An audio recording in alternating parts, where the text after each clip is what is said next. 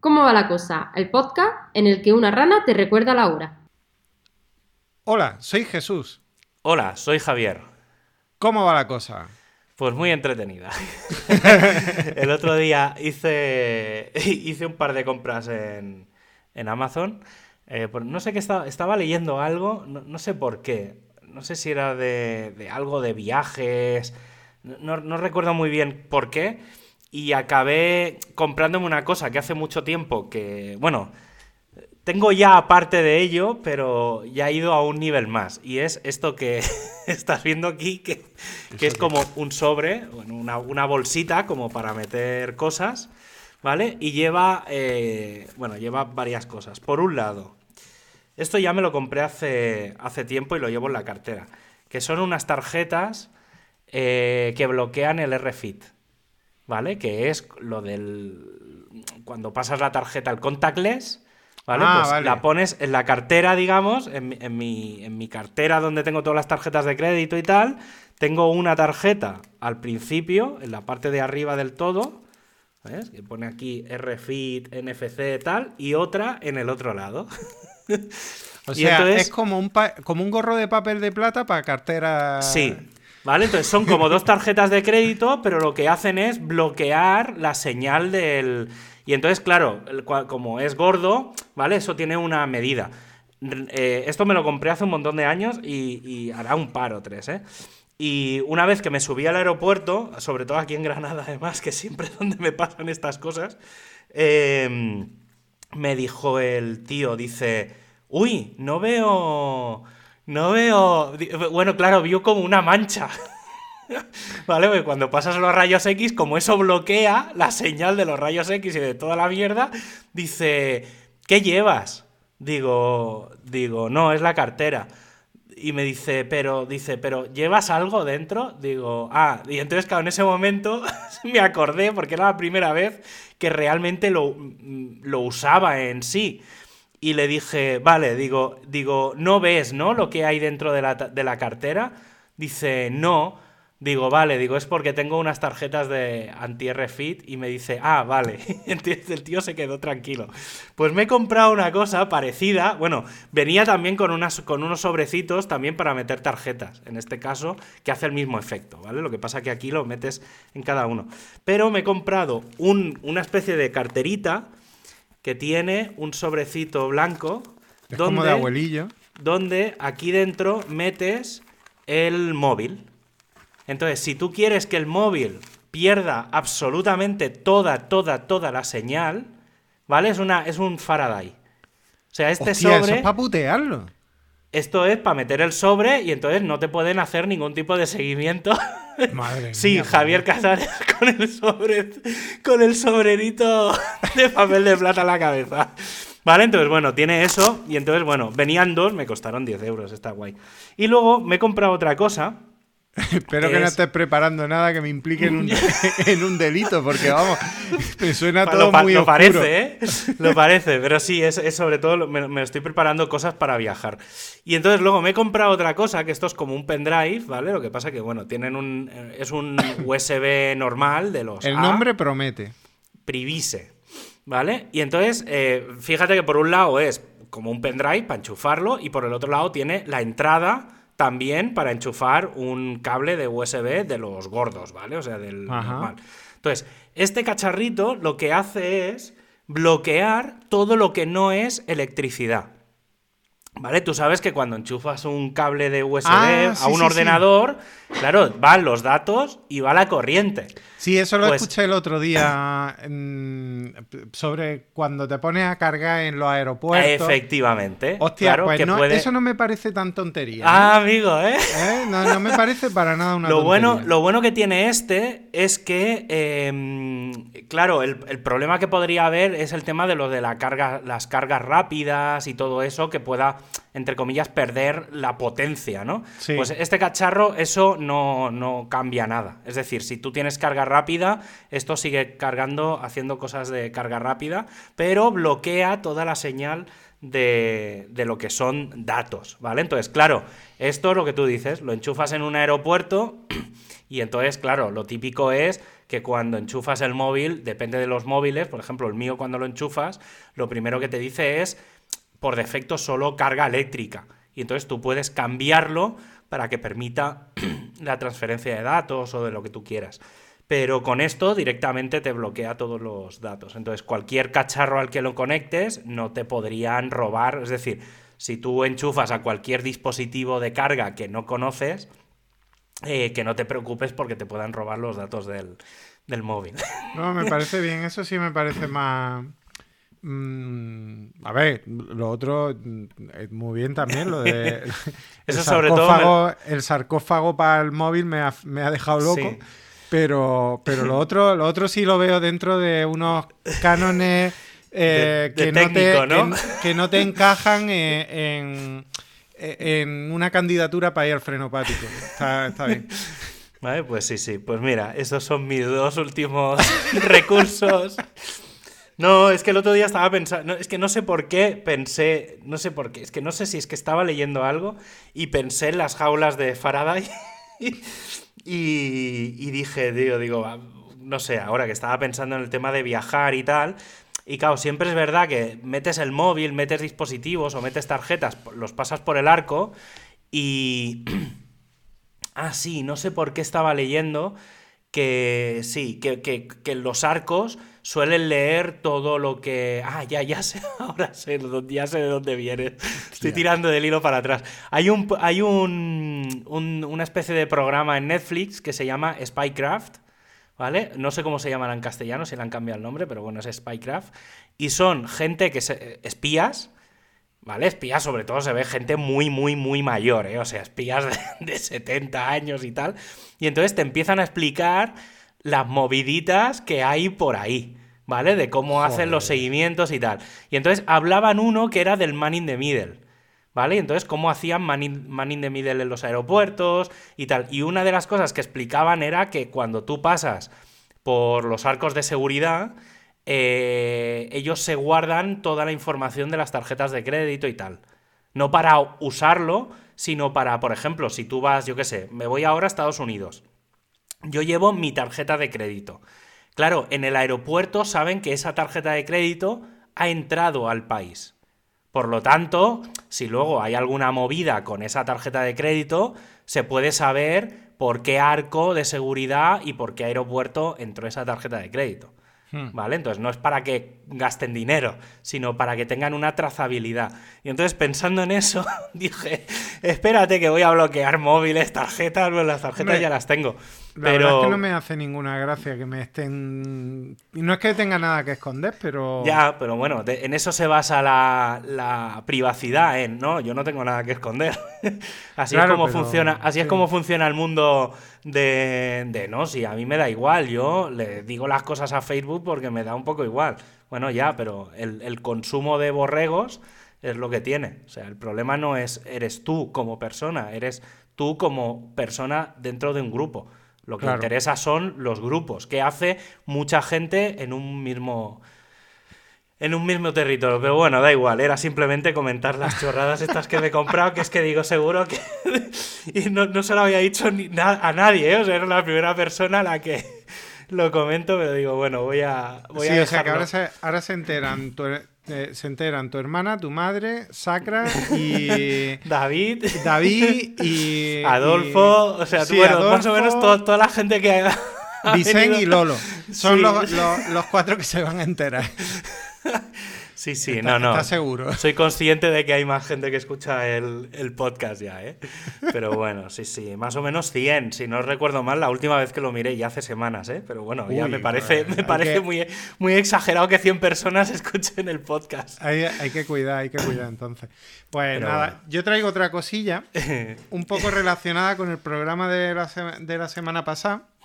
Hoy, eh, hay que decir que hoy va a ser programa también especial, pero... nuestra invitada no ha podido venir y porque está muy liada desentrañando los terremotos de Granada.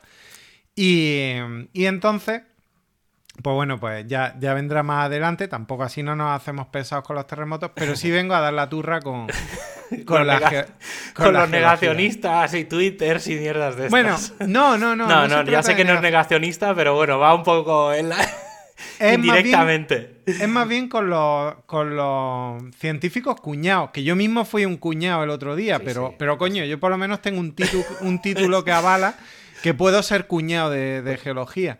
Eh, pero, es que, es que aquí esto, esto es muy fuerte. Eh, o sea, eh, eh, básicamente viene de los creadores de. Eh, vamos a explicar. Un meteorólogo conocido. Dilo, dilo. no, sí, lo voy a decir. Lo que pasa es que estaba metiendo la cuña. Un, meteorólogo conocido por, por, dar el tiempo en una, en una cadena basura, como es Mario Picasso. Ojo, un tío al que respeto mucho, ¿eh? Que, sí, sí, no, sí, sí. Que, tenía un programa en televisión española de climas extremos que estaba muy chulo. Y me gusta dando el tiempo y todo el rollo. Pero claro. Por cierto, mira, hago cuñita. Hay un programa en la 1 que se llama Aquí la Tierra. Que ah, dan en. Creo que lo dan entre las 8 y media y las 9 cada día. Sí, sí, sí. Incluso creo que los fines de semana, incluso que, también lo dan.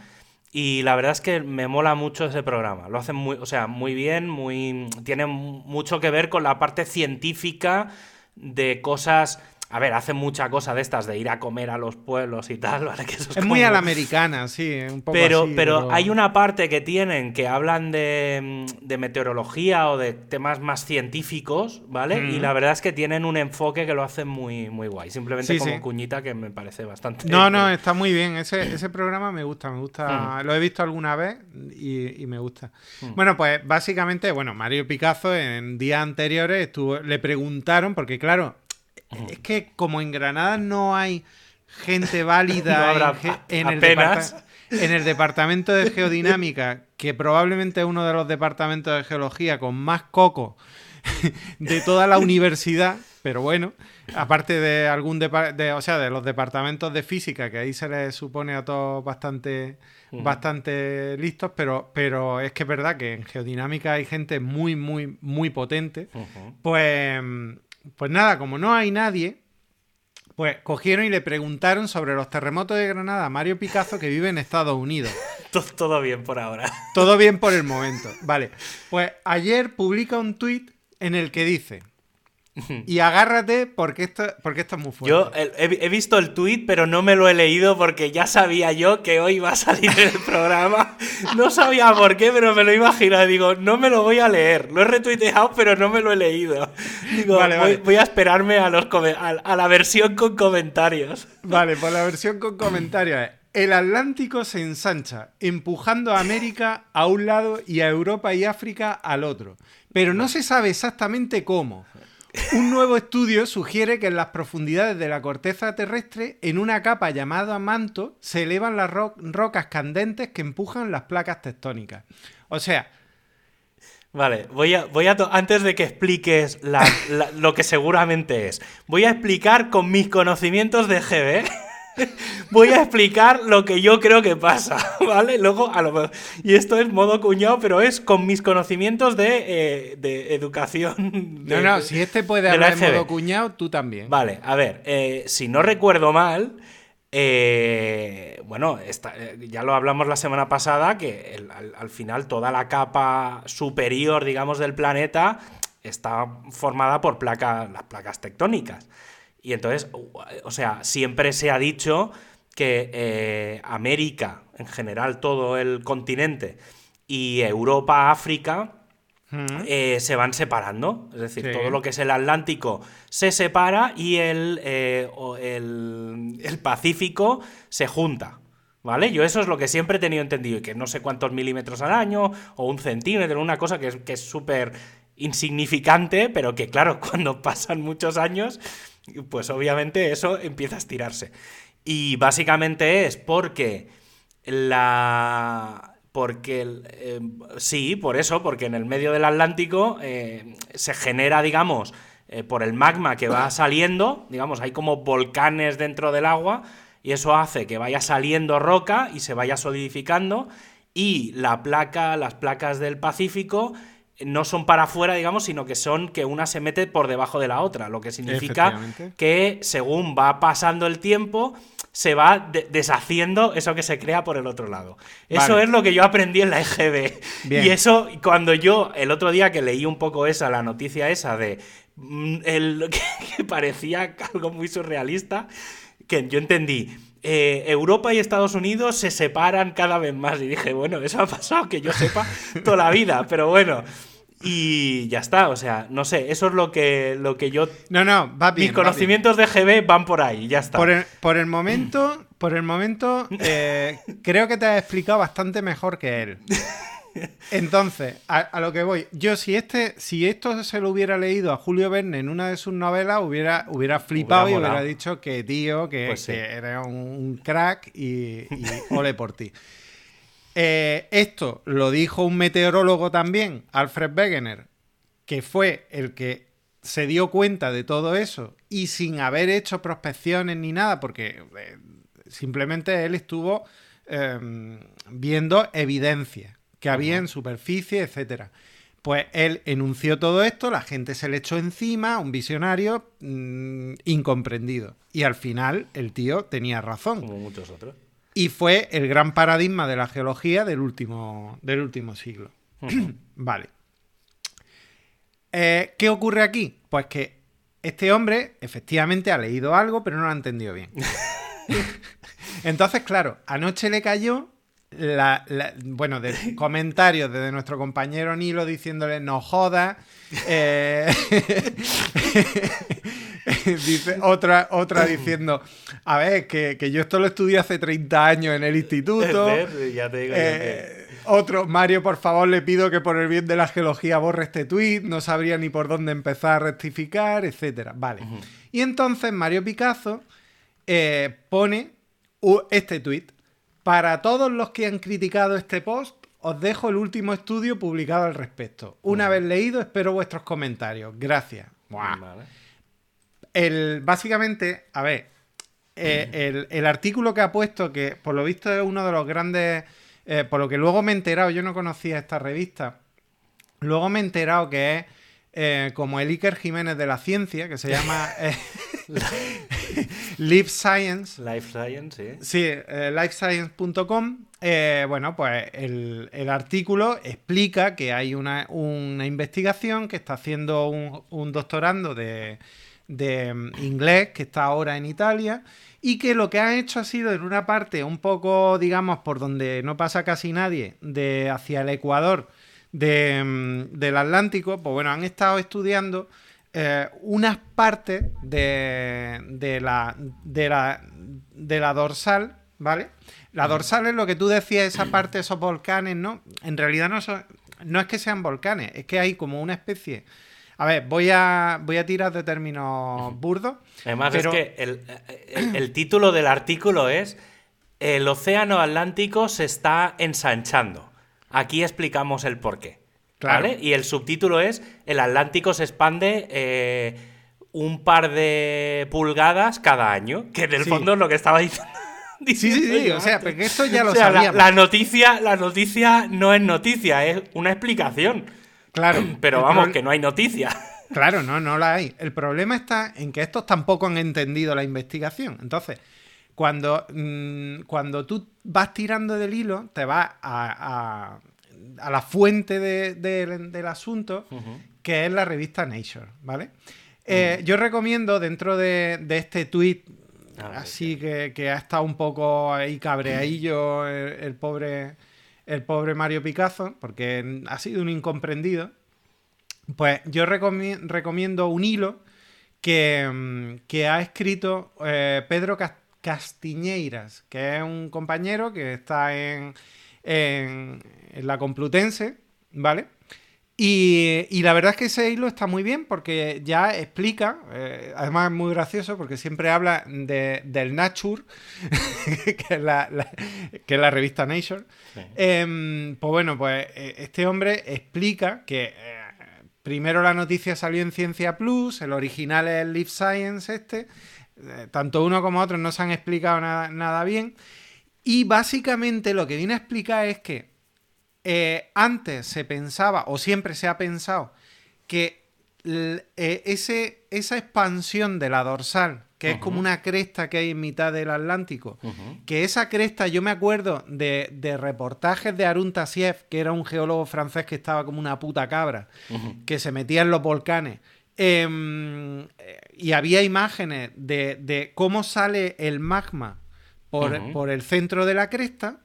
Bueno, pues claro, porque ahí se adelgaza la corteza. Pero lo que se pensaba era que el movimiento, o se sigue pensando, ¿eh? Un poco, eh, el movimiento de, digamos, no era que se producía un empuje ahí de las dos cortezas hacia un lado y hacia otro, sino que donde se, donde se, el motor del movimiento es cuando entra la corteza debajo de los continentes, como sí ocurre en Chile y en Japón, que se mete por debajo de los continentes asiáticos y, y, mm, sudamericano y también eh, por debajo de, de, toda la línea eh, americana, em, pues ahí se enfría la corteza, se, se, hace más pesada, la densidad es mucho mayor y, y ese peso tira de, de, la, tira de la corteza.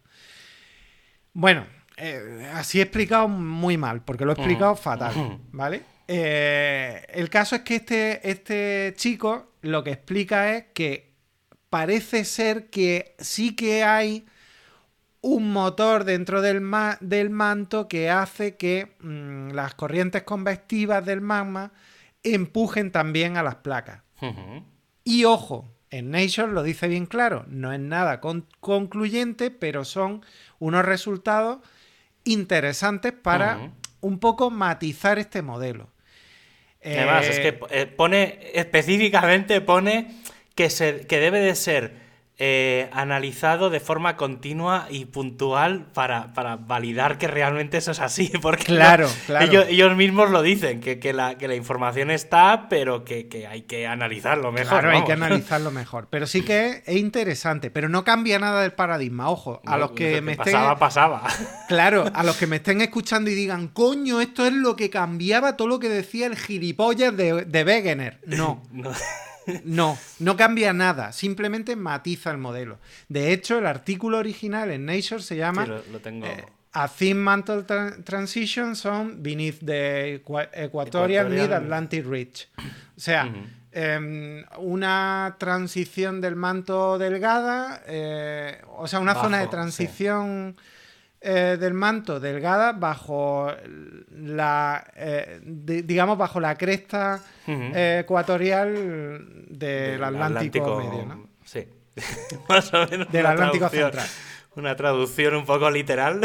Sí, sí, o sea, habría que darle una vuelta, pero al final lo que, lo que venimos a decir, que hay una, una especie de de, de, reinterpretación por parte de un tío que está acostumbrado a, a, que, a buscar la noticia y que no se da cuenta que si de por sí, que ya lo estamos viendo con las vacunas, em, en la ciencia no se pueden noticiar las cosas al ritmo que buscamos en, el mundo de la política o en el mundo de, de yo qué sé, de cualquier otra cosa, porque es que todo esto ahora lo tienen que, corroborar otros científicos, tienen que ver si este tío se ha, pegado un pichazo y se ha equivocado.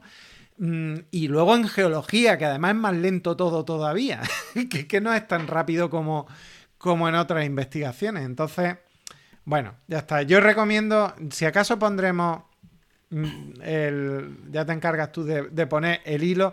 Los dos hilos. O sea, el, de, el tuit de Mario Picasso y luego el hilo de Pedro Castiñeiras, que merece mucho la pena, porque además el tío lo explica muy, muy, muy bien. Sí que es cierto, y además lo dice él al final. Dice, eh, el final de su, de su tuit dice, así que os volvéis a leer el tuit original de Paco, de, o sea, de Mario Picasso y repetís conmigo. Ahora sabemos cómo dos grandes placas pueden estar separándose a partir de una vulgar dorsal y sin la intervención de zona de subducción. Gracias, Mario, te queremos. bueno, a ver, lo, que, lo que estabas diciendo antes, por ejemplo, con las vacunas, ahora, por ejemplo, estos días atrás que se estaba hablando de si Europa aceptaba la vacuna rusa, ¿vale? Claro que siempre, una de las cosas que siempre se ha dicho es, es que los rusos no han publicado nada. ¿Vale? Y justo ayer me pareció escuchar, ayer o antes de ayer, no sé cuándo, me, escuchó, me pareció escuchar de rebote a alguien que decía, se ha empezado a publicar algo en The Lancet, que es como, supongo que es como la revista científica del tema de las vacunas. Sí, por el Nature, el Nature de la medicina, ah, básicamente. Y, entonces eh, lo que venían a decir era, vale, por primera vez se publica algo y se empieza a saber algo de cómo funciona y a raíz de esa información se sabe, por ejemplo, que es bastante parecida a la de, a la de AstraZeneca Mm. Y claro, pero la, siguiente coletilla que venía después de se ha publicado en el Lancet es a partir de aquí podemos empezar a investigar un poco más porque ya sabemos por dónde empezar a movernos. Pero no era como está publicado ahí, eso va a misa. Entonces, es que yo creo que eso pasa en todo lo que es científico requiere mucho tiempo. Sí, de hecho, de hecho yo recomiendo un podcast que, a la gente que le guste la astronomía le va a gustar más que a otra gente, pero bueno, han tratado también el, tema de la vacuna muy bien, que, es Coffee Break, eh, Señal y Ruido. Este, este podcast, que en realidad lo llevan astrónomos, una informática y, un físico, y hay, hay varios divulgadores también y todo eso, pero tratan muy bien todos estos temas. Y si hay algo que me ha quedado claro en ese podcast, aparte, yo ya conocía el mundo científico, o sea, el mundo de. Porque yo he publicado y todo eso. Lo que pasa es que yo he publicado colaborando siempre. No, no, no he publicado como, como investigador mm, principal ni, nada por el estilo. Em, sí que es cierto que. Eh, en el mundo de las publicaciones científicas el proceso es largo, porque tú publicas, te lo tienen que revisar varios referees.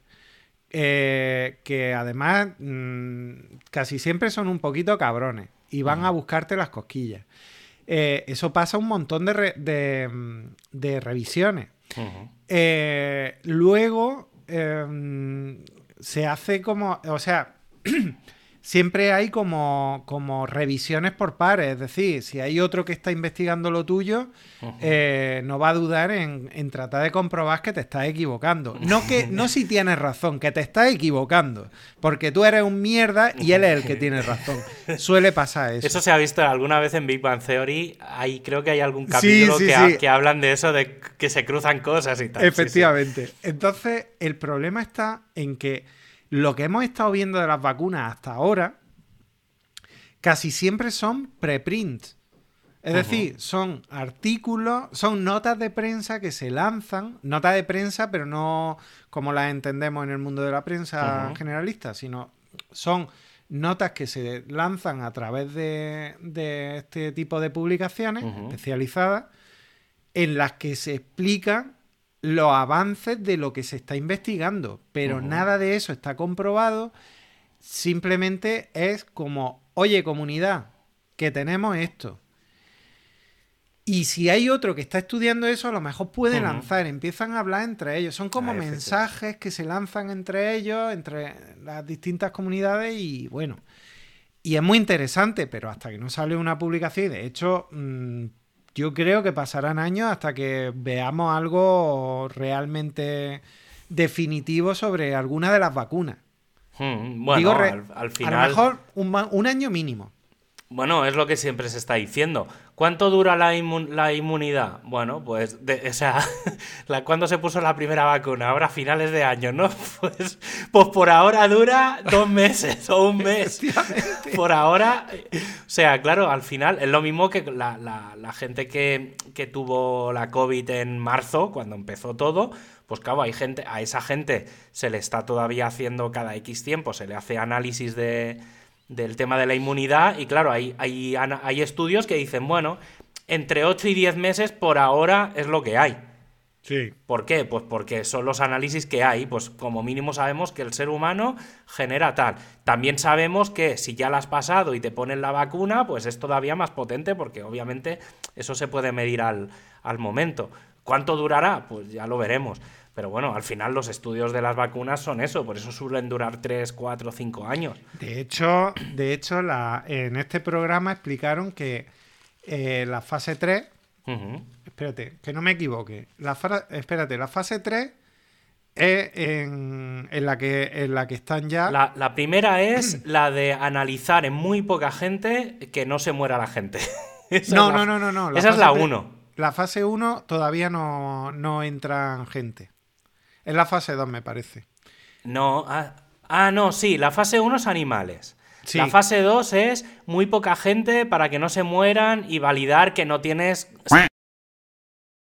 El virus hace por vivir.